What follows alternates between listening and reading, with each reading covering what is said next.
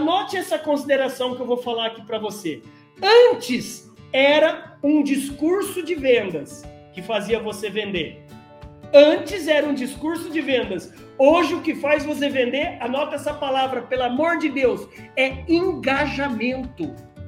Se antes o que fazia você vender o seu produto, seu serviço, era o seu catálogo, era o seu site, era o seu cartãozinho de vendas, é, de visita, era o seu folheto, era o seu folder, era o seu backdrop, era o seu banner, era o seu bandô no ponto de venda. Hoje é o engajamento, meu irmão. Não adianta você investir milhões de reais em publicidade e propaganda se o seu cliente não engaja com você. E o que é engajar? É conversar com ele, meu Deus.